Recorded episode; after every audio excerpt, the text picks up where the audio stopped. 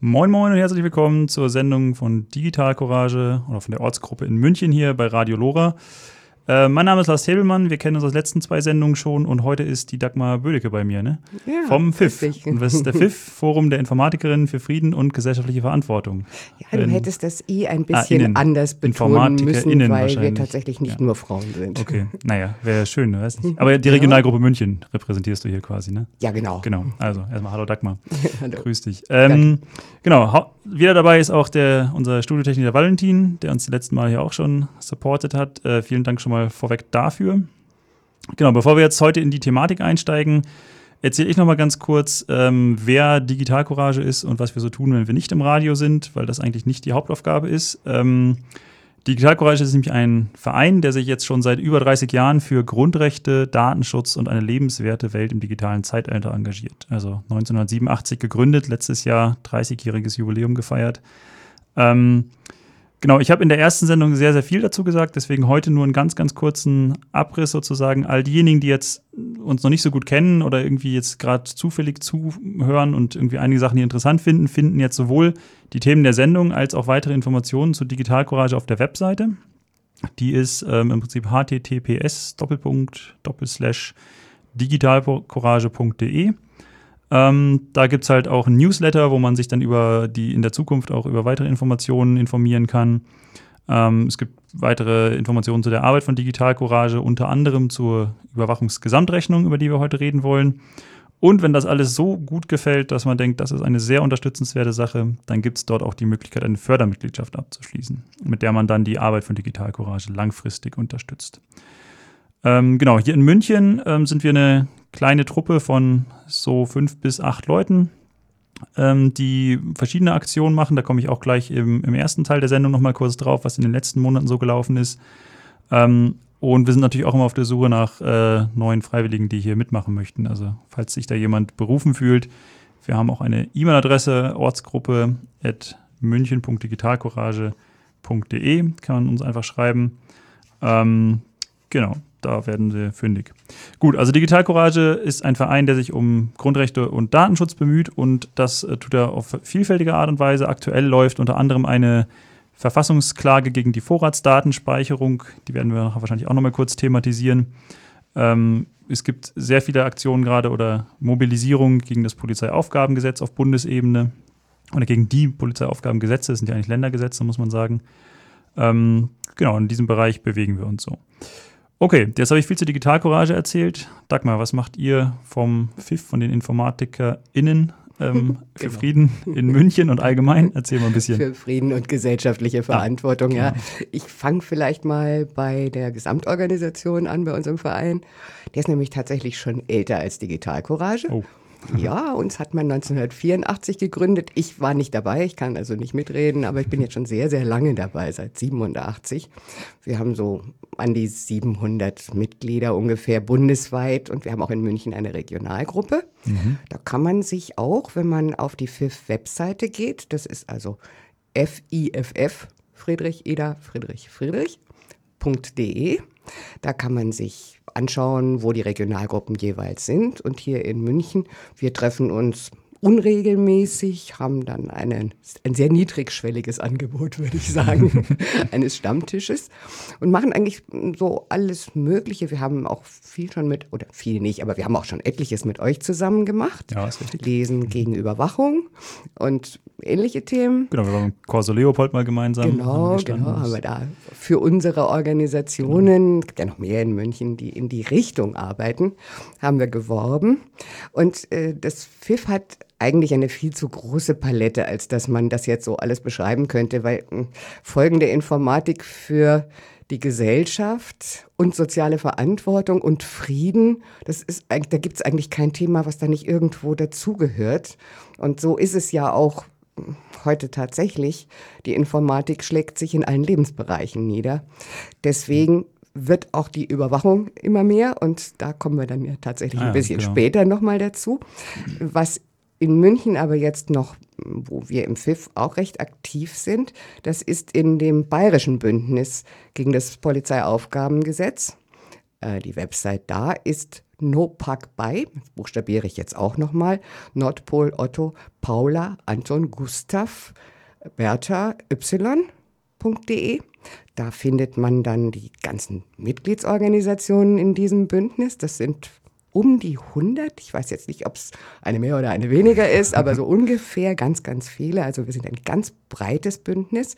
Wir wehren uns gegen dieses Gesetz, haben da auch schon einiges gemacht, aber ich glaube, das erzähle ich dann lieber ein bisschen später. Jetzt bleibe ich erstmal beim FIF. Ja, mach mal. Genau. Ja, Und das, ähm, ja, also beim FIF kann man auch Mitglied werden. Wir haben auch eine Schnuppermitgliedschaft für Studis. Da muss man also erstmal gar nichts zahlen. Ja, und ähm, den Rest sage ich dann später. Okay. Habt ihr eure Cyberpeace-Kampagne immer noch? Das ist bei Oh mir so hängen geblieben. ja, Sie hat nämlich ein cooles Logo. Ja, ja, sehr schön. Es ist inzwischen in ganz Deutschland, glaube ich, verbreitet. Sticker und alles Mögliche. ja, ja, die gibt's immer noch. Da kann ich aber jetzt nichts, nicht großartig was drüber sagen, weil ich damit sehr wenig zu tun hatte, nur mal ganz am Anfang. Okay. Aber grundsätzlich geht so ein bisschen in die Richtung ähm, Verbreitung von Informatik in der, in der, im Kriegswesen quasi, oder? Also sozusagen. Ja, und auch, also der Anspruch war schon durchaus auch zu gucken, ob man das nicht im Völkerrecht verankern kann, dass Ja. bestimmte Cyber War, also äh, Aggressionstaten über den Cyberspace, dass die mh, in irgendeiner Form völkerrechtlich untersagt werden müssten. Ja, das ist ein spannendes Projekt. Mhm. Ähm, okay, genau. Ihr seid damals aus der GDI vorher hervorgegangen, ist das richtig? Äh, das nee, nicht gelesen? GDI, sondern GI, also Gesellschaft für Informatik. Ah, und das okay. war 87 Ja, ja. tatsächlich der Gründungsakt. Die GI war damals sehr unpolitisch und wollte sich auch nirgendwo einmischen. Das hat sich inzwischen deutlich gebessert. Also da sind, Ja. sind sie inzwischen auch Okay. äh, auf ethische und auch sonstige Themen gekommen. Aber damals war es eben so, dass einige engagierte Informatikerinnen und Informatiker gerne etwas über die Weiß das überhaupt noch irgendjemand? Sind alle gar nicht so alt. SDI-Initiative, das war diese Star Wars-Geschichte, die der Reagan damals ähm, lostreten wollte. Also eine Verteidigung gegen Raketen des Feindes im Weltraum sozusagen. Okay. Und das war natürlich geplant sehr informatiklastig und als solches auch extrem fehleranfällig. Also ich will jetzt nicht behaupten, dass es die Fehler nur in der Informatik gibt, aber das sind sie halt durchaus auch und dann sehr gefährlich. Und äh, diesen Aufruf gegen diese SDI-Aktion von Reagan, den wollte die GE unter ihren Mitgliedern nicht verbreiten. Das war ihr zu politisch. Ja. Und deswegen hat sich dann das FIF aus der GE herausgegründet. Okay, jetzt waren wir tief in der Historie drin. Kommen wir dann hier ans Jetzt. Ähm, wenn Sie jetzt während der Sendung irgendwie mitdiskutieren möchten äh, oder irgendwie Fragen haben zu den Inhalten, gibt es auch die Möglichkeit, sich hier von außen einzuklinken. Wir haben ein Studiotelefon. Das erreicht man unter der 089, also Münchner Vorwahl, und dann 48952305. Ich wiederhole nochmal 089 48952305. Wir freuen uns jederzeit über Beiträge und Anrufe, also keine Scheu. Ich werde die Nummer auch später nochmal vorlesen. Ähm, keine Hemmungen, jederzeit hier reinzugrätschen. Gut, bevor wir jetzt in die eigentlichen, ins eigentliche, ins Eing- Eingemachte, sag ich mal, gehen, ähm, gebe ich nochmal einen ganz kurzen Rückblick. Ähm, was hat eigentlich Digital Courage in München hier so in den letzten Monaten gemacht? Weil wir jetzt bei den Radiosendungen immer wieder erzählt haben, hey, da kommt was und äh, bald machen wir Veranstaltungen und jetzt wollte ich ganz kurz nochmal erzählen, was da eigentlich gelaufen ist. Und zwar haben wir in den letzten drei Jahren hier ähm, in München immer eine sogenannte, wir haben es so unsere Herbstreihe gemacht. Das waren immer drei Termine, ähm, bei denen wir dann Veranstaltungen vor allen Dingen mit dem Jugendinformationszentrum in der Sendlinger Straße zusammen gemacht haben. Dieses Jahr auch mit der VHS, der im Einstein 28 da drüben kooperiert haben. Äh, und ich glaube, letztens mit, mit dem FIF auch, ne? Im Stragula FIF waren wir mal dabei, gemeinsam. das Ja, ja, genau. Ich, ja, das war vor, vor letztes Jahr, glaube ich, war es, ne? Da waren wir im Stragula. Nee, ich glaube dieses Jahr auch. Also das Ah, an, ja, Anfang des Jahres ja. hatten wir noch. Genau, das war sozusagen losgelöst davon. Aber die Herbstreihe, die, Mhm. die haben wir jetzt quasi immer so als Dreierpack laufen. Ähm, in diesem Jahr haben wir eine Lesung gegen Überwachung gemacht, auch wieder. Ähm, dann haben wir einen Vortrag zu digitalen Bürgerrechten äh, gemacht. Erzähle ich gleich noch ein bisschen was dazu. Und ein Krypto-Café. Also wir haben immer so diesen Dreiklang, einmal eine Lesung. Dann hatten wir in den letzten Jahren eine Podiumsdiskussion. Das haben wir diesmal in einen Vortrag umgewandelt. Und ähm, heuer hatten wir dann auch das Krypto-Café wie immer. Das ist so ein bisschen unser Flaggschiff. Ähm, genau, bei der Lesung gegen Überwachung im, ähm, in der Volkshochschule, die war leider nicht so gut besucht. Wir haben sie dann ein bisschen in ein Café quasi äh, verschoben. Dort eine kleine Lesung so gemacht. Es gab ja in der letzten Sendung im August haben wir hier auch live on air quasi eine Lesung gegen Überwachung gemacht. Also da haben wir, hat die Lisa so ein paar Texte eingelesen vorher und dann wurden die ausgestrahlt. Äh, haben wir versucht, ein bisschen Vorgeschmack zu geben, aber gut. Ähm, das war am 12. November. Eine Woche später gab es dann im äh, Jugendinformationszentrum, wie gesagt, den Vortrag Digitale Bürgerrechte einfordern, einfacher als gedacht. Ähm, das Thema war im Prinzip, äh, wie jetzt die digitale, also die DSGVO, die Datenschutzgrundverordnung, äh, ermöglicht eigentlich auch mal aktiv die Datenschutzrechte, von denen man immer so viel hört und liest, dann auch einzufordern. Also wie gehe ich jetzt eigentlich vor, wenn ich den Verdacht habe, da ist eine Firma, die ähm, irgendwie Daten über mich hat, was kann ich da rausfinden, was kann ich denen auch äh, an Einschränkungen vorschreiben, also kann ich die zwingen, die Daten zu löschen, was sind da die Randbedingungen, wo laufe ich vielleicht einfach auch dann äh, quasi offene Türen ein, weil eigentlich einige das auch gerne wollen? Oder wo muss ich mich darauf einstellen, dass ich da rechtlich wenig Handhabe habe. Also es war zum Beispiel eine Diskussion, die dann in, äh, aus Podium kam, war sozusagen, was kann ich dagegen tun, dass jetzt Leute, die ihre Telefonnummer in meinem Kontaktbuch, also in ihrem Kontaktbuch auf dem Handy speichern und dann WhatsApp nutzen, dann wird das ja bei WhatsApp hochgeladen. Was kann ich dagegen oh, tun? Das möchte ich auch wissen, wie das geht. Ja, das war tatsächlich die Aussage, weil es ist recht schwierig. Also gegen WhatsApp selber hat man keine Handhabe, weil die ja im Prinzip mit einem Vertrag in Anführungsstrichen mit dieser anderen Person haben, der man die äh, eigene Telefonnummer gegeben hat. Äh, man könnte halt gegen diese Person vorgehen, aber die Datenschutzgrundverordnung gilt halt eigentlich gegenüber Firmen. Also das ist halt äh, durchaus ein heikles genau, Thema. Und auch also, öffentlichen. Also, ja, auch öffentlichen, aber nicht Privatpersonen. Also genau. du hast, da hast tatsächlich, ja. ähm, sind dir ist nicht die Hände gebunden, aber es wird sozusagen sehr, sehr schwierig, war da eigentlich die Aussage. Also Mhm. da muss man auf einer anderen Ebene versuchen, bei dem beizukommen. Genau, das ist ja das, was wir dann auch in der ähm, digitalen Selbstverteidigung immer so ein bisschen versuchen zu predigen bei Digital Courage. So, es ist halt nicht damit getan, äh, also WhatsApp zu nutzen, kann halt nicht funktionieren, weil es halt verschiedene Nachteile hat. Ja. Sag mal, darf ich dich dann noch was Ja, fragen? klar. War eure Veranstaltung vor diesem Marriott-Skandal, bevor dieser Hotelkette, ähm, ich glaube, eine Milliarde Ja, die äh, Datensätze abhanden gekommen sind? War das vorher? Das Weil war das, kurz davor, ja. das fände ich nämlich eine tolle Gelegenheit, weil fast jeder Mensch mal in irgendeinem der Hotels gewohnt hat, die die dann auch gekauft haben. Also ich mir Marriott gehören noch mehr dazu, wo nicht Marriott dran Ganz viele, ja, ja. Ah, ja okay. Und ich habe zum Beispiel mal vor ein paar Jahren in einem Best Western geho- gewohnt. Ah, interessant. Und da habe ich also die feste Absicht, jetzt mal zu gucken, okay, Leute, habt ihr meine Daten von damals noch? Also nochmal Ja. einfach ganz offiziell Auskunft ersuchen nach Frankreich. Finde ich ganz, ganz spannend. Also das, glaube ich, betrifft Ist halt die Frage, was dann die viele. Konsequenzen sind, ne? Also kann man den schon. Sind die schon, die fallen ja unter die Datenschutzgrundverordnung jetzt eigentlich. Ja, ne? ja, Da sind natürlich. Voll also dran. die Konsequenzen, glaube ich, das, dazu müssen wir ganz viele sein, die das machen. Und dann Ja. müssen auch wirklich die Datenschutz, also die Aufsichtsbehörden, müssen dann auch wirklich äh, nachhaken, wenn man da abgewimmelt wird. Okay, ja, das ist, äh, also klar, wäre natürlich eine gute Idee. Ja, nee, also das, hat, das wurde nicht thematisiert, aber ich glaube, das war kurz danach. Also wir Ja, waren, ich glaube auch. Hm. Nagel mich mal nicht fest, also wir hatten den Vortrag am 19.11., ich weiß jetzt nicht genau, wann die Marriott-Sache war. Die war danach. Die war danach, Die ja. Das war definitiv relativ danach. Das wäre ein, einfach zwei nur so ein Wochen schöner. Aufhänger, Ja, ja, wo sich jeder ein bisschen betroffen fühlt. Ne? Genau, ja. ja. Ähm, genau, also ähm, zum, jetzt mal kurz ein, schweife ich mal einmal ab hier, wir haben ein bisschen Sendezeit. äh, zum Thema Rechte gemeinsam einfordern, da gibt es ja von Max Schrems auch eine ganz interessante Initiative dann sozusagen gegen Facebook. Ähm, Neub. äh, genau. Your ja, ich weiß auch nicht, wie man es ausspricht, aber genau. Also wer, wer, sie, wer jetzt denkt, ah, ich bin bei Facebook und da müssten doch auch ganz viele Leute was machen, der einfach mal Max Schrems und Neub, also N-O-Y-B, glaube Genau. ich, ne? Genau. Mal einfach ähm, in eine Suchmaschine der Wahl. Ich habe gelernt, Quant ist eine Suchmaschine. Kennst du die? Also ich kenne sie, ich benutze aber Startpage. Startpage, ich okay. habe mich an die gewöhnt, finde, Ah, sie ja. reicht. Ja. Also sie ist, glaube ich, auch immer noch die, die die Privatsphäre am besten schützt. Ich Ah, bin aber okay. nicht ganz sicher. Also Ja, wir hatten, ähm, das leitet mich jetzt.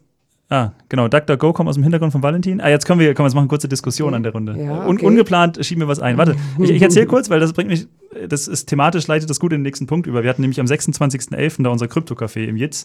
Ähm, ist, äh, die Idee ist also wie eine Krypto-Party quasi. Wir bringen Leuten so Verschlüsselungstechnik bei, also wie man E-Mails verschlüsselt und wie man vielleicht einen ähm, äh, Messenger verwendet, also irgendwie äh, XMPP oder Signal, die halt ein bisschen datenschutzfreundlicher sind und auch verschlüsseln. Und wir machen aber auch ähm, quasi als niederschwelliges Angebot für alle, die denen das schon ein bisschen zu viel ist, so eine Safer Surf nennen wir es. Ja? Also wie man halt äh, einfach seinen Browser ein bisschen modifiziert, dass nicht sofort jede Webseite einen komplett tracken kann. Und da kam dann die Diskussion auch in diesem Kreis von den Teilnehmern auf. Die hatten dann irgendwie so, ah, ich nutze die und die Maschine. Und dann ging es so hin und her. Äh, genau, Startpage und DuckDuckGo waren auch, äh, hatten wir auch so auf dem Schirm. Und dann kam jemand und meinte, hey, es gibt Quant. Und Ja. ich, ich kannte Ja. das vorher nicht. Ich fand also es ich total habe spannend. Quant Light äh, benutzt. Genau. Ich weiß jetzt nicht, ob das inzwischen nicht mehr Light heißt. Kennst du das, Valentin? Nee, Nee, Quant ist- war mir noch nicht. Quant ist, Mhm. ist Noch total spannendes Projekt, ist eine ähm, französische Initiative, die gibt es ja so zwei, seit 2013, ich habe mich da ein bisschen belesen. Ähm, die, die, bauen einen eigenen Suchindex auch auf. Also das ist durchaus äh, ganz interessant, weil die aktiv damit werben, ähm, die Nutzerdaten halt zu mhm. respektieren. Also die mhm. wollen eigentlich eine datenschutzfreundliche Suchmaschine bauen. Ja gut, tut DuckDuckGo ja auch. Also die werben ja ganz groß, wenn man auf die Seite kommt und noch keine Cookies hat. Also beispielsweise über jetzt über den Tor-Browser oder so. Also kommt oben rechts uh, Your Data shouldn't be uh, for sale. Genau. Aber gut, ich meine, die DuckDuckGo ist jetzt, glaube ich, aber in den USA wieder. Da hast du wieder das, das Problem ist genau Servern, das, ne? wo ich jetzt auch so ein bisschen äh, gerne ein bisschen widersprochen hätte. Also ich bin da äh, eigentlich vor allem seit Datenschutzgrundverordnung bin ich da äh, europapatriotisch oder ich weiß nicht, wie man das nennen soll. Also wenn es in Europa was gibt, nehme ich das. ja, klar, natürlich. Aber ja. es ist halt auch ähm, immer die, ich, ich sag mal so, die Niedrigschwelligkeit äh, eines Suchindexes ist ganz wichtig und DuckDuckGo ist sehr niedrigschwellig, weil es halt auch sehr, sehr gute Ergebnisse liefert. Das muss man auch sagen. Aber haben die einen eigenen Suchindex? Die, Oder machen die auch Metasuche? Ich dachte, die würden sich die, die Suche geben. Metasuche, glaube ich. Genau, und das ist der Unterschied bei Quant. Die also ich meine, äh, kurz, wir gehen auf Startpage mhm. nochmal eben. Startpage sind, glaube ich, Holländer, ne? Amsterdam, glaube ich, sitzen äh, ja. die irgendwie. Mhm. Äh, die nehmen ja im Prinzip, die sind eine Art, eine Art Suchproxy, oder? Die nehmen genau, quasi die Anfragen, genau. leiten sie, die an Google weiter, ja. geben die äh, Richtig, Ergebnisse zurück. genau. Und was ich den großen Vorteil genau. finde, ist, dass du eben von deren wenn du die Trefferliste hast, kannst du auch anonym auf die Seite gehen, die da angezeigt genau, wird. Ja, und richtig, das ja. finde ich sehr angenehm. Und die Suchergebnisse, gut, ich habe ganz am Anfang mal bei DuckDuckGo reingeguckt. Ich habe seitdem dann nicht mehr benutzt, eben weil ich gesehen habe, hm, USA, nö. und ich bin mit den Suchergebnissen sehr zufrieden. Also jetzt bin ich aber auch nicht 24 Stunden am Tag auf der Suche nach äh, Einkaufsmöglichkeiten ja. Ja. Äh, und ich weiß nicht was. Ja gut, es gibt ja auch viele äh, Angebote, die aus den USA kommen, die okay sind. Also Nee, muss ich nicht verteufeln. Es ist einfach ja. nur sozusagen, kam in der Diskussion noch auf. Und ähm, nochmal kurz auf Quant zurück. Ich will jetzt hier keine Werbung dafür machen, aber es ist quasi einfach für mich ein neuer Gedanke. Mhm. Ähm, die bauen halt einen eigenen Index auf. Also jetzt für alle, die jetzt hier zuhören und sich da jetzt gar nichts drunter vorstellen können, es geht im Prinzip darum, also Google bei Bing, Baidu, äh, wie heißen die Russen hier, Yandex, die haben quasi scrollen das Internet, also die laufen durchs Internet, schauen sich Webseiten an und indizieren die. Also die wissen halt, wo welche Information zu finden ist und können darauf die Suchergebnisse ja, hergeben. Die Sache ist, bei solchen Sachen muss man immer natürlich in gewisser Weise vorsichtig sein, weil so ein Suchindex kostet Milliarden. Ja, ja, warte, ich, ich erzähle kurz zu Ende, weil ähm, und Quant, die haben quasi gesagt, wir wollen einen eigenen Index, damit wir unabhängig davon sind und haben halt das angefangen. Ähm, und natürlich am Anfang ist der Index nicht perfekt. Das heißt, die kaufen sich aktuell halt noch Ergebnisse von Bing ein, also von Microsoft im Prinzip. Wow, das heißt, ja gut, ich meine, das ist im Prinzip das gleiche Modell, das Startpage fährt. Ja, genau. Also genau, äh, kann man jetzt drüber streiten, aber ich finde sozusagen dieses Bestreben, eigentlich äh, mittelfristig davon unabhängig zu werden, fand ich einen ganz interessanten Gedanken. Ja klar, aber man muss auch natürlich den monetären ähm, Bereich irgendwo abdecken, weil klar, ähm, keiner macht was für Luft und Liebe und ähm ja, die versuchen es über Werbung zu machen. Also die haben ja, genau. ist nicht aggressiv die Werbung. Ich habe das jetzt mal letzte Woche so als, als Experiment verwendet. Ähm, sagen sie aber auch selber, sie machen das halt über Werbung, die aber nicht halt prominent eingeblendet wird, sondern am rechten Rand. Also du kannst, also am rechten Rand, ja, äh, also rechts, da so irgendwo, wo man die nicht so richtig sieht.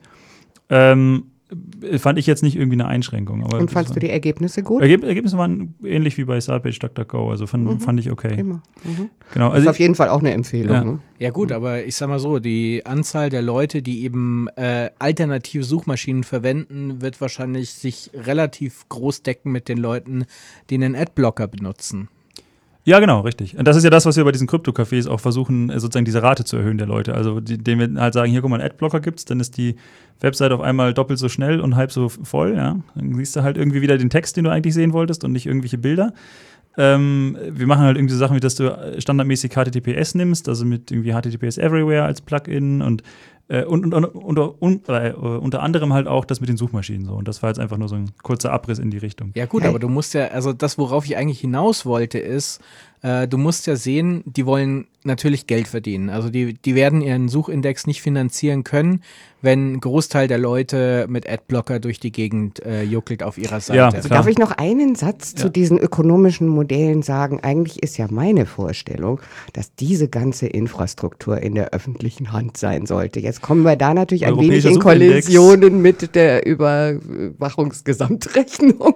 Nee, Aber nee. so grundsätzlich, das war ja mal der Universaldienst, war ja mal der Anspruch dass äh, im Prinzip das Internet, wenn man das heute so, wenn man so ausdrücken möchte, das Internet heute privatisiert ist, ist ja auch ein bisschen merkwürdig. Ne? Genau, also den äh, möchte ich, man ich, eine möchte man oder? eine Organisation, die Artikel 13 und Artikel nein, 11 genau, pusht, ich- ja. äh, einen Suchindex in die Hand geben, mit der sie kontrolliert, was die Leute sehen. Valentin, du hast ja so recht, aber Ja, ich, ja, es genau. war jetzt eher so auch nicht ganz ernst gemeint, aber Deswegen ist aber die, äh, naja, es, es gibt schon diese Idee, ähm, kennt ihr den Zoomer, den Suchmaschinenverein in Hannover?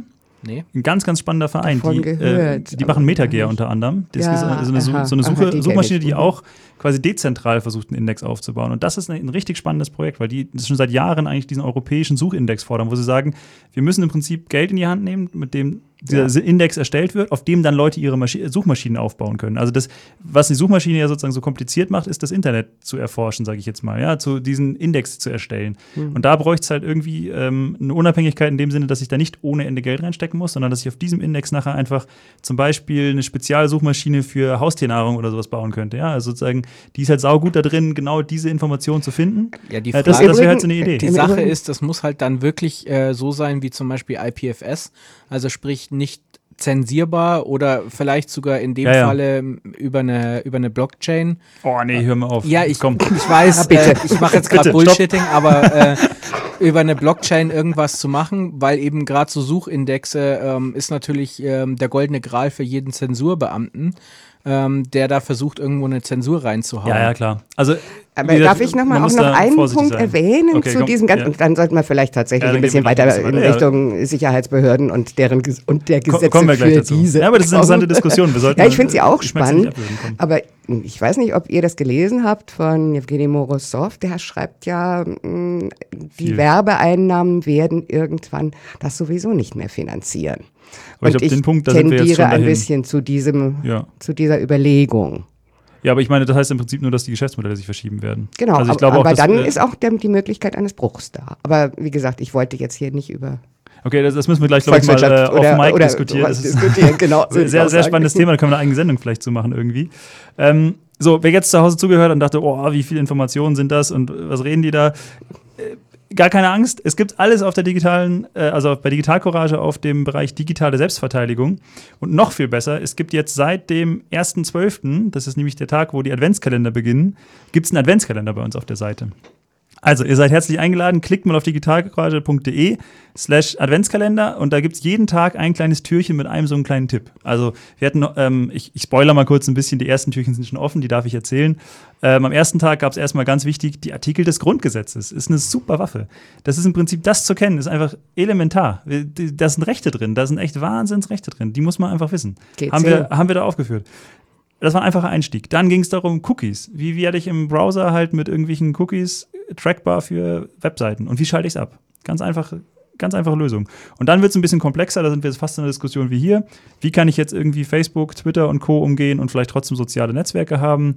Ähm, jetzt bitte nicht sofort einsteigen, es wurde das Fediverse vorgestellt, also sozusagen ähm, Mastodon und alternative Netzwerke, die quasi dezentral organisiert sind. Einfach nur als Alternative, wenn jemand sagt, ich finde die Idee eigentlich gut, aber ich möchte jetzt nicht bei Facebook oder Twitter sein, gibt es nicht irgendwas anderes? Da findet man so viele Alternativen und das Beste ist, es geht bis zum 24. Dezember weiter. Also es ist äh, eine reiche Quelle quasi an Informationen. Wer da jetzt richtig Lust bekommen hat, mal tiefer in die Materie einzusteigen. Also Und am- ich kann es auch wirklich nur empfehlen. Ihr seid wirklich, das, das habe ich an Digital Courage immer so bewundert. Da sind ein Haufen ganz, ganz tolle Ideen. Das ist nicht bloß trockenes hm, Abwickeln, Beraten, sonst noch was, sondern das ist einfach immer kreativ und ideenreich verpackt. Ach, also du wirklich, bist so wirklich toll.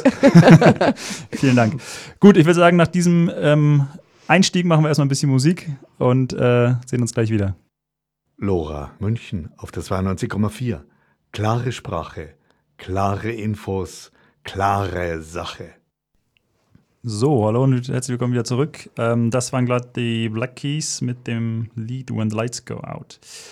Genau, so, wer hier noch einsteigen möchte in die Diskussion, neben Dagmar, Valentin und mir, ähm, es gibt hier ein Studiotelefon, erreichbar unter der 089 4895 2305. Gerne anrufen. Wir widmen uns jetzt dem nächsten Thema.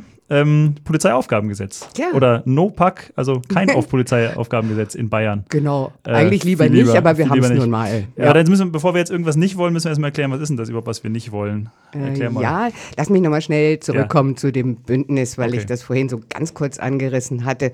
Also unter diesen um, um die 100 Organisationen sind tatsächlich dann auch einige Parteien, alle bis auf die CSU und die Freien Wähler natürlich, die im Landtag sind und einige auch, die nicht im Landtag sind. Und äh, die sind alle sehr aktiv und dabei hat uns auch wieder, jetzt höre ich dann aber auch auf, euch zu Bauchpinseln, auch da hat uns Digital Courage extrem unterstützt, einfach mit organisatorischer Infrastruktur. Das war toll. Ja. Aber sonst so den Rest haben wir dann ich, ich, muss das, ich muss das kurz jetzt, wo du Bauchpinselst, einfach an, die, äh, an das Bielefelder Team weitergeben, weil ja, wir in München ja. da rein gar nichts mit zu tun haben und äh, das wirklich unglaublich ist, was die in Bielefeld sich da wirklich äh, reinhängen und äh, Themen bearbeiten ohne Ende. Mhm. Ähm, wer das ein bisschen honorieren möchte, es gibt aktuell auf unserer Website auch einen Appell quasi gegen diese Polizeiaufgabengesetze, dass man quasi mhm. einfach dort unterschreibt und signalisiert, das ist keine Partikularmeinung, das sind nicht Einzelinteressen, sondern das ist eine breite Mehrheit in der Bevölkerung, die das schon sehr kritisch sieht. Mhm. Ähm, kann man einfach wirklich ganz niederschwellig mitzeichnen und einfach nur mit seinem Namen dafür einstehen, dass das bitte nicht passieren soll. Also ich kann jetzt nur mal sagen, wie das in München ausgesehen hat. Wir haben drei Demos dazu organisiert. Ja. Bei der ersten, also das sind jetzt jeweils ziemlich konservative Zahlen. Äh, bei der ersten Demo hatten wir mit 7000 gerechnet, das sind 30.000 gekommen. Bei der zweiten Demo, wo wir Mitveranstalter, nicht die alleinigen Veranstalter natürlich waren, da waren es so um die 45.000. Und bei der letzten, jetzt am 3. Oktober, da waren es ungefähr 40.000, glaube ich. Also da bin ich jetzt nicht mehr so hundertprozentig mhm. sicher. Kann sein, dass ich ein bisschen übertreibe, aber bestimmt nicht allzu sehr. Also es ist, es sind ganz viele Leute und jetzt muss ich noch mal ein bisschen Erbsen zählen. Ich, ich muss kurz ein, äh, einwenden, das ist wirklich viel, weil ich äh, komme nicht aus München und ich war in anderen Städten, da demonstrieren normalerweise mehr Leute und wenn in München 40.000 demonstrieren, muss man das immer hochrechnen. Das ist eigentlich ja. mehr als die Zahl, das ist immer so ein Faktor 3 genau. eigentlich. Ja. das stimmt, München ist jetzt München ist keine Demostadt. Demo genau. Aber ich wollte noch was nachfüttern, weil du sagtest gegen die Polizeiaufgabengesetze. Also PAG, kurz abgekürzt, äh, ist tatsächlich Polizeiaufgabengesetz. Aber das sind ganz viele Polizeigesetze. Deswegen spreche ja, ja, ich eigentlich genau. immer lieber von Polizeigesetzen, weil da gibt es dann noch Polizeigesetze, es gibt Polizeiorganisationsgesetze, es gibt wahrscheinlich außer den Polizeiaufgabengesetzen noch äh, diverse Bezeichnungen dafür. Aber es sind eben alles immer Gesetze, die die polizeiliche Arbeit der sozusagen die ah. Befugnisse ah. liefern. Dann gibt es auch mal ganz kurz einen aktuellen Stand. Also Polizeiaufgabengesetz ist wahrscheinlich jetzt den meisten Leuten seit einem halben Jahr ein Begriff. Also da gab es, glaube ich, im Mai dann ist das Mai Gesetz war die erste auch Demo, im, äh, genau. War die erste Demo, aber das Gesetz ist auch dann relativ zügig in Kraft Richtig, getreten. Das, das ist, ja, glaube ich, am 25. Ja, 25 ist es verabschiedet worden oder in Kraft getreten. Genau. genau. Nee, Ver Verabschiedungsdatum. Nee, Verabschiedung war vorher. Genau. Es war genau. irgendwie ja, ja, April, Mai irgendwie und dann war in Kraft treten war dann im Gut, also da nagel mich jetzt bitte nicht fest, das weiß ich einfach nicht. Ja, ich so habe genau. ein gutes Gedächtnis, was so Zahlen angeht. Und, ja. ja. genau. Ja, ja. Ähm, ja. Also, das heißt, das, das ist in mhm. Kraft. Also Polizeiaufgabengesetz in Bayern ist, ist im Prinzip Kraft. durch, in Anführungsstrichen. Ja, es ist nicht durch. Äh, es laufen ah. Verfassungsbeschwerden ja, genau. dagegen ah, und auch, also sowohl vor dem Bundesverfassungsgericht als auch Beschwerden und sogenannte Meinungsverschiedenheiten, äh, Popularklagen vor dem Bayerischen Verfassungsgerichtshof, wobei. Das heißt, es besteht ähm, Hoffnung. Es besteht naja. Ja, natürlich besteht Hoffnung. Sehr gut, wir ja, ja nicht machen. Mal, Gott, Entschuldigung, ja, ja, ja, ja, ja, klar, natürlich. aber es ist schon ein bisschen problematisch. Ich denke mal, der Bayerische Verfassungsgerichtshof, der wird in aller Gemüt, äh, ich will ihm jetzt nicht zu nahe treten, aber der wird einfach abwarten, was das Bundesverfassungsgericht sagt. Okay. Weil da sind ja auch noch in anderen Ländern, also anderen Bundesländern, sind ja auch noch mal Beschwerden im Gange. Also es ist inzwischen ich weiß gar nicht in wie vielen Ländern, in Niedersachsen, in Hessen, in äh, Nordrhein-Westfalen, in Schleswig-Holstein, in Sachsen, in Sachsen-Anhalt, glaube ich auch. Also es gibt ganz ja. viele Bundesländer, wo die Polizeigesetze jetzt aktuell verschärft worden sind. Und das könnte etwas damit zu tun haben, dass Herr de Maizière mal den glorreichen Einfall hatte, man könnte doch sowas wie ein Musterpolizeigesetz nehmen, das also alle Polizeigesetze in der Republik quasi so nach einem Strickmuster sind, was tatsächlich den Überblick ein wenig erleichtern würde. Der mhm. ist nämlich im Moment ganz, ganz schwierig. Aber ich komme noch mal kurz zum Polizeiaufgabengesetz selber zurück. Für diejenigen, die jetzt zuhören und es vielleicht nicht so gut kennen, einfach nur die paar Knackpunkte. Also was ganz, ganz schwierig ist und schon letztes Jahr eingeführt worden ist, weil es sind eigentlich zwei Gesetze. Also es hat, man hat es zweimal reformiert, einmal mhm. letztes Jahr und einmal dieses Jahr.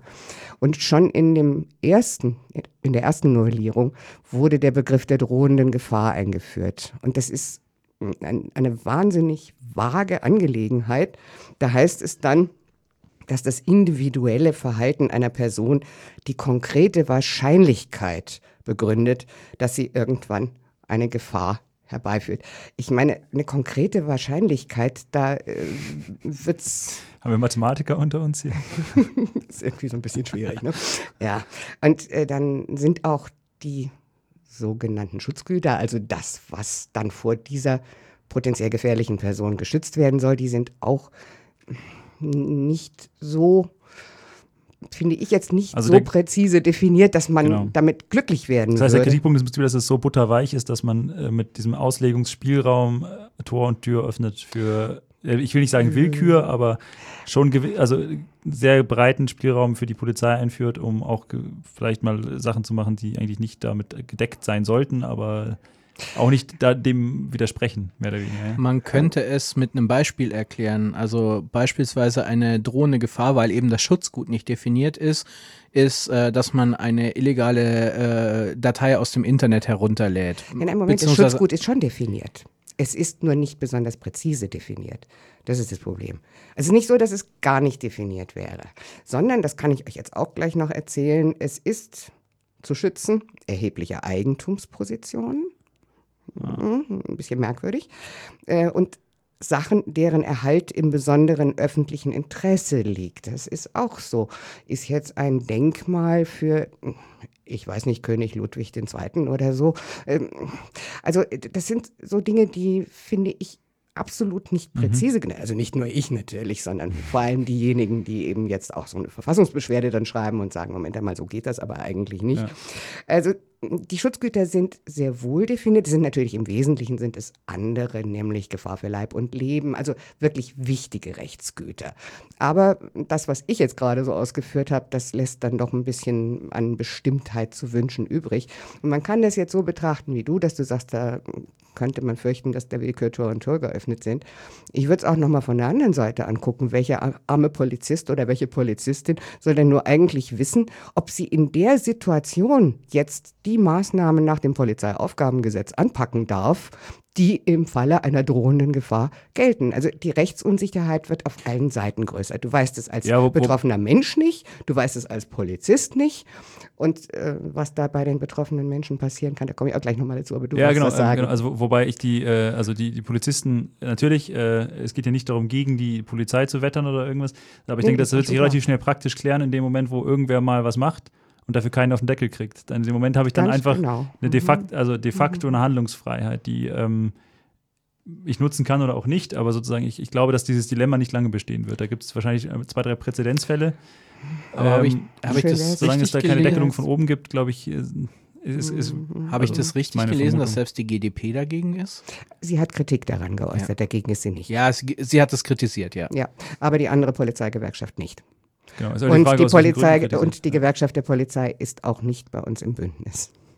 Weil es ist uns, ich weiß auch nicht, ob wir sie wirklich umworben haben, aber es war von vornherein aussichtslos. Das okay. brauchten wir gar nicht zu versuchen. Also, Oder was passiert denn jetzt, wenn ich eine konkrete Gefahr für Öffentlichkeit, Leib, Leben und äh, sowas darstelle? Was passiert denn da mit mir? Also du wolltest, glaube ich, in die Richtung, glaube ich, auch gerade schon gehen, oder? Also was? Ähm, ja. Oder habe ich dich jetzt mm. zu schnell hier? Ja, du hast mich jetzt, ähm, ich, ich wollte es ein bisschen systematischer aufbauen. Ah, okay, Systematik weil, ist gut. Mhm. Versuch's zumindest. also mit dem, äh, was, was ich dann noch wichtig finde, sind die wesentlichen neuen Befugnisse. Und ähm, da habe ich jetzt nicht den Wortlaut mir notiert, aber ich finde es schon mal ein bisschen schräg, dass wenn die, wenn die Polizei meint, eine Gefahr drohe, dass sie dann einer Person äh, den Aufenthalt verbieten kann oder ihr sagen kann, wo sie sich gefälligst jetzt aufzuhalten hat. Das sind ja auch sehr starke Eingriffe in die Persönlichkeitsrechte. Das Platzverweis und Hausarrest, oder? Mhm, genau. Okay. Und bis hin zur Gewahrsamnahme. Und das war auch einer der ganz, ganz wesentlichen Kritikpunkte, diese Gewahrsamnahme, weil die nämlich eigentlich kein Limit hat. Die kann immer wieder verlängert werden.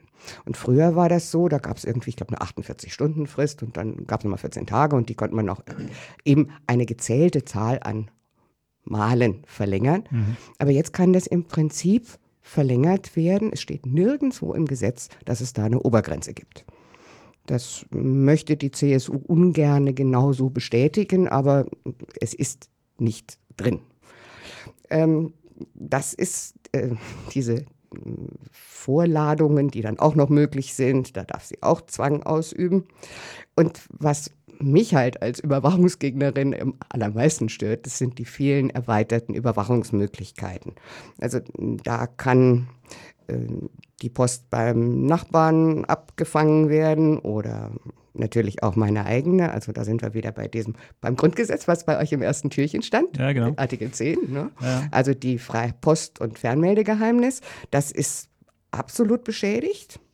Und eigentlich ist, ist ja, noch ein paar andere Sachen. Also, Zugang zu Telekommunikation, Rundfunk und Fernsehen darf sie unterbrechen. Sie darf auch informationstechnische Systeme manipulieren. Also das, was als Staatstrojaner so ein bisschen bekannt ist. Wogegen wir gerade eine Klage angestrebt Genau. oder eingereicht haben. Ja. Zum Zwecke einer entweder Online-Durchsuchung oder Telekommunikationsüberwachung. Ich weiß nicht, ob wir dieses technische Thema jetzt hier so unbedingt anreißen Müssen wir nicht unbedingt machen. Muss man wir nicht haben unbedingt machen. August schon mal mit, dem- mit dem Chris Ja. schon mal drüber geredet. Ja, Ja, genau.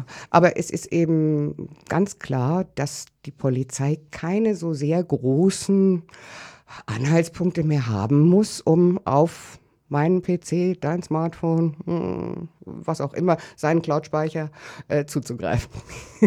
okay. Und ähm, das sind, ist eine Reichweite, die ein, für sich genommen problematisch ist. Also man kann jetzt dieses Gesetz durchflöhen und sich das alles angucken.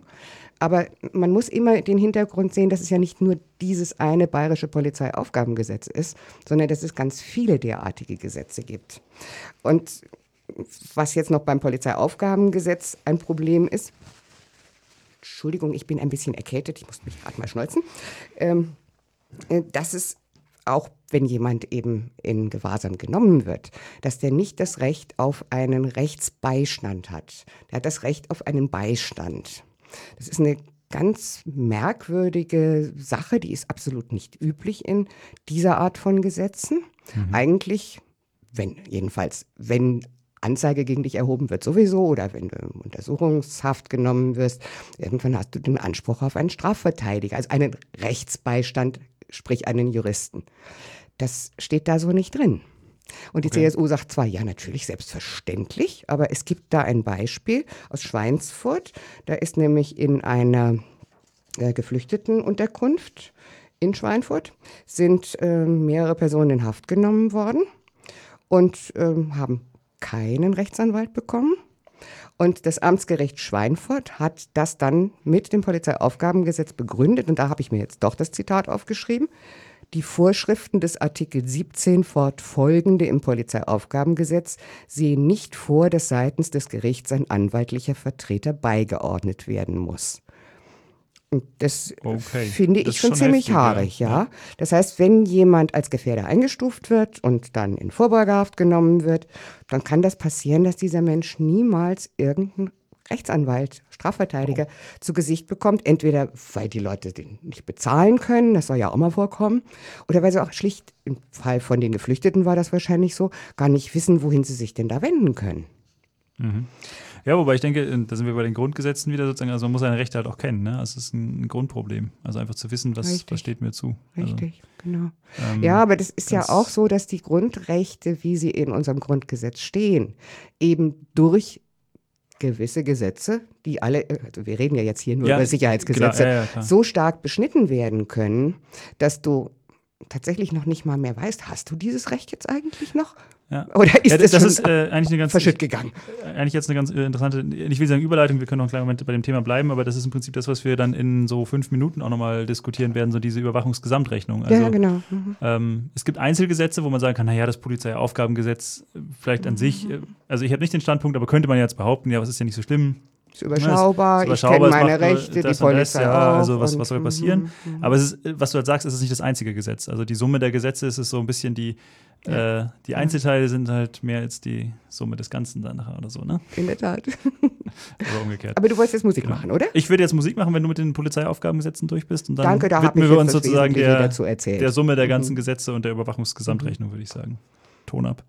Unterstützen Sie Lora München, Ihr freies Radio auf der 92.4 durch ein Hörerabo. Für nur 5 Euro im Monat sichern Sie unsere Unabhängigkeit. Mehr Infos unter www.lora924.de www.lora924.de oder unter der Telefonnummer 089 480 2851. 089 480 2851.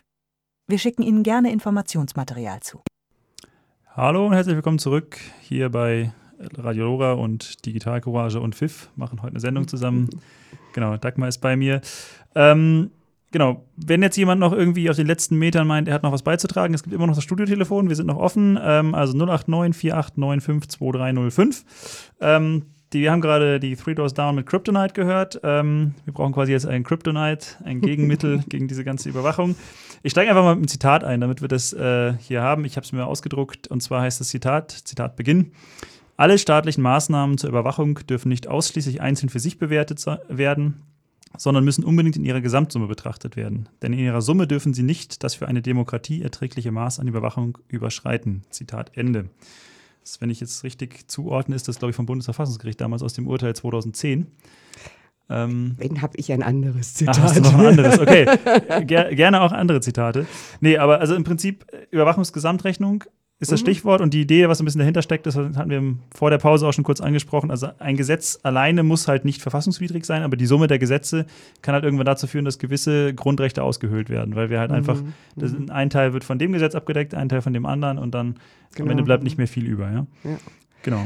Soll ich mal so ein bisschen auflisten, was alles für uns gilt, so hier an, an Sicherheitsgesetzen? Ja, wenn du gerade eine Liste dabei hast oder irgendwie eine, eine die ist Aufzählung. Aber, die, die, erhebt keinen Anspruch auf Vollständigkeit. Nee, ist gut, okay. Äh, nee, du, aber, aber, wir haben nur noch fünf Minuten, guck das an. Äh, ja, das geht Nein, das, das, meiste sind sowieso Abkürzungen, ähm, aber ich spreche sie trotzdem länger aus. Ja. Also es gibt ein Bundesamt für Verfassungsschutz, es gibt 16 Landesämter für Verfassungsschutz, es gibt ein BKA, es gibt 16 Landeskriminalämter, es gibt einen Bundesnachrichtendienst, es gibt einen militärischen Abwehrdienst, es gibt natürlich 16 Länderpolizeien.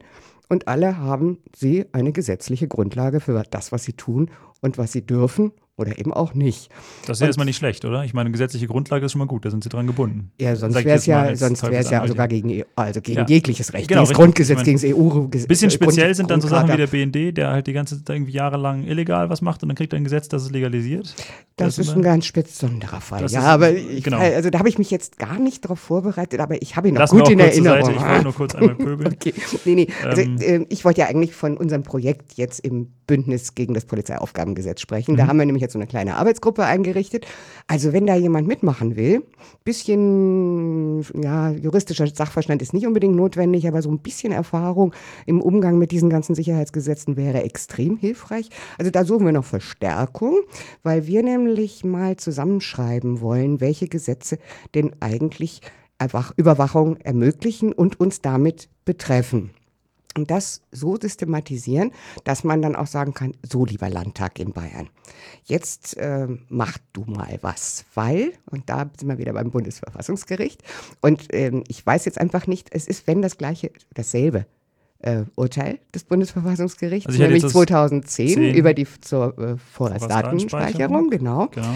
Und äh, da hat das Verfassungsgericht, im, also das war eben 2010 schon, hat es eben gesagt, dass eine Gesetzgebung, die so eine möglichst flächendeckende, vorsorgliche Speicherung vorsieht, dass die von, dass die nicht mit der Verfassung vereinbar ist.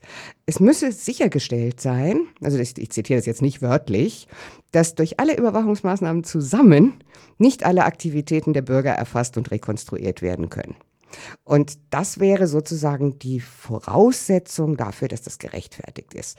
Und wir sind eigentlich, äh, jetzt sollte ich nicht im Pluralis Majestatis sprechen, äh, also nicht fürs Bündnis, was ich sowieso nicht kann, weil ich ja hier als Pfiff-Frau bin und nicht als Sprecher Vertreterinnen des Bündnisses.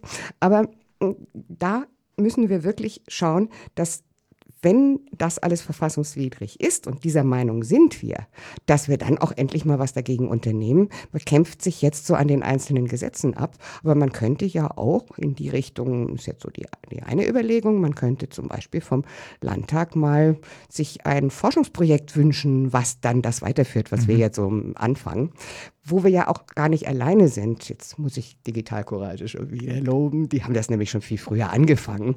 Und da ist auch eine Zusammenarbeit fest geplant. Der Chaos Computer Club ist auch dabei. Und äh, dann gibt es in Österreich, das ist jetzt nicht Max Schrems mit Neub, äh, Max Schrems mit Neub, sondern das sind äh, Epicenter.works, das ist der ehemalige AK Vorrat, also ein Arbeitskreis gegen die Vorratsdatenspeicherung. Also da sind diverse andere Organisationen und wir sind jetzt auch gerade dabei, uns zusammenzuschalten. Wir haben zum Beispiel im FIF äh, einen Beirat, das ist der Alexander Rossnagel, der hat, glaube ich, diesen Begriff überhaupt das erste Mal juristisch formuliert und was dazu publiziert. Ah ja, von Also- dem habe ich auch ein Zitat hier. genau, ja, ja, der ist, äh, Ja, genau. also ich würde ihn jetzt nicht als den Papst äh, der Überwachungsgesamtrechnung bezeichnen, aber also Ja. der hat schon sehr früh in diese Richtung gedacht. Das ist überhaupt ein sehr, sehr guter Datenschutzjurist. Ja, diesen äh, unvollständigen Überblick, den ich da jetzt gerade geliefert habe, der geht eigentlich noch weiter. Also wir haben diese Gesetze auf Landesebene, wir haben sie auf Bundesebene und jetzt ist natürlich auch in der Europäischen Union das alles immer mehr zusammengewachsen und Okay. muss da vielleicht ein bisschen im Hinterkopf behalten, die äh, ganze Überwachungshysterie oder also dieser Überwachungswahn, nennen wir es mal so, der ging ja los 2001 nach dem Attentat aufs World Trade Center. Da hat man dann überall gesagt, um Gottes Willen Terrorismus. Und ähm, die, das nannte sich damals Terrorismusbekämpfungsgesetz von unserem damaligen Innenminister Otto Schilly, der Otto-Katalog. Otto-Katalog, ja. Das war also eine widerwärtige Materie. Das war nämlich nur ein Artikelgesetz. Da stand dann drin und in dem Gesetz so und so ändern wir jetzt das und das. Da kommt also statt dem Satz ein anderer Satz rein. Wenn man versucht hat, das als normale Bürgerin, so wie ich damals, nachzuvollziehen, man hätte die Wand hochgehen können, weil man alle diese, und dann hat man mal festgestellt, ah, überall in diesen Gesetzen sind lauter solche Dinge. Du siehst gerade so aus, als ob du mich, als ob du was sagen wolltest. Ah, okay. Oh, oh ja, du, Ja, genau, willst, wir du willst mir sagen, dass wir jetzt langsam, dass ich Leider langsam schon. zum Schluss Also kommen du- muss. du okay. ja, dann äh, schmeiße ich nur noch ganz schnell ein paar Begriffe ins, in die Diskussion, nämlich das European Travel, in, Travel Information and Authorization System. Das Also Border Passagierdaten quasi, die übertragen werden. Nee, oder? das, das ist die äh, Passenger Name Ah, Records Datei. okay, Entschuldigung. Äh, okay, soll ich das jetzt? Doch, das mache ich jetzt auch noch. Äh, also dieses European Travel Information Authorization System ist ein Genehmigungs- und Informationssystem über Reisende, kurz ETIAS genannt. Dann gibt es noch Beetle, hat jetzt nichts mit Beetlejuice zu tun, Borders Travel and Law Enforcement. Dann gibt es das Schengen Informationssystem 2. Dann gibt es ein Shared Biometric Matching Service. Und da kommen wir nämlich der Sache auch schon verdammt nah. Alle Ausweispapiere müssen inzwischen biometrische Merkmale enthalten. Und das ist, lässt sich wunderbar maschinell verarbeiten. Ja, ja, Automatisch ist braucht man, absolut so. braucht man Genau. kaum noch Personal dafür. Das heißt, der Totalüberwachung ist wirklich Tür und Tor geöffnet und deswegen brauchen wir eine Überwachungsgesamtrechnung. Ganz Okay. dringend. Und aus der dann hoffentlich auch die entsprechenden Konsequenzen gezogen werden. Und zwar zu sagen, gewisse Gesetze müssen halt zurückgeschraubt werden oder wir dürfen bei neuen Gesetzen, Ja. müssen wir mindestens mal irgendwie Ganz Standards genau. einhalten. Ganz genau. Gut, hast du, ist das, was du gerade alles erzählt hast, irgendwo ähm, publiziert und gesammelt oder ist das bei dir gerade noch eine interne Sammlung? Also Äh, hast du ach so, irgendwo da- eine, eine Referenz, Jetzt wenn jetzt jemand sagt, mir- möchte gibst ich du mir mehr. aber einen, einen diskreten Hinweis, ja, auf, die, auf der Seite von Digital Ach so, genau, die ist ja wollte schon so ich- an der Hand. Die wollte ich jetzt quasi gerade referenzieren. Genau, also, ähm, da, also dann ich jetzt, ich, noch- ich wir komme mal langsam zum, zum. Ende der Sendung. Ähm, genau, also wer sich jetzt für die Überwachungsgesamtrechnung äh, interessiert, das ist tatsächlich so, wie Dagmar gerade gesagt hat, Digitalcourage, also insbesondere das Team in Bielefeld vor allen Dingen, hat dort eine ganze Menge Vorarbeit geleistet. Es gibt halt unter dem Stichwort Überwachungsgesamtrechnung bei uns auf der Webseite eine sehr lange Auflistung. Ich habe sie gerade vor mir liegen und verzichte jetzt bewusst darauf, sie vorzulesen, weil dann könnte die nächste Sendung nicht stattfinden. Es ist eine recht lange Liste, die eigentlich von 2011, glaube ich, hier sind die ersten Sachen aufgeführt. Du hast gerade den Chili-Katalog ge- genannt, der schon ein bisschen vorher war, Ja, aber das ist viel früher. es, genau, es, es gibt noch einiges dazu, aber bis jetzt eigentlich aktuelle Entwicklungen aufzeichnet. Ähm, Noch nicht ganz. Das ist- ist, jetzt genau das, wo wir zusammenarbeiten wollen. ja, genau, genau. Also es, es gibt da sozusagen auch noch äh, Aktualisierungen, aber wir versuchen das Ganze schon so ein bisschen auch äh, zu begleiten und darzustellen, was da sozusagen eigentlich Ja, alles ja. auf uns zukommt. Gut. Damit sind wir jetzt am Ende, Ende der Sendung allmählich angekommen. Ähm, ich hoffe, das Zuhören hat Spaß gemacht. Es war eine schöne Diskussion hier. Vielen Dank auch nochmal an Valentin, sowohl fürs Ja. äh, Technikmachen als auch für die Beiträge hier. Vielen Dank, Ja. dass du da warst. Das war, hat Spaß Danke, gemacht, mit dir zu reden. Es Danke ist, und auch danke für immer die eine Einladung. Freude. Genau.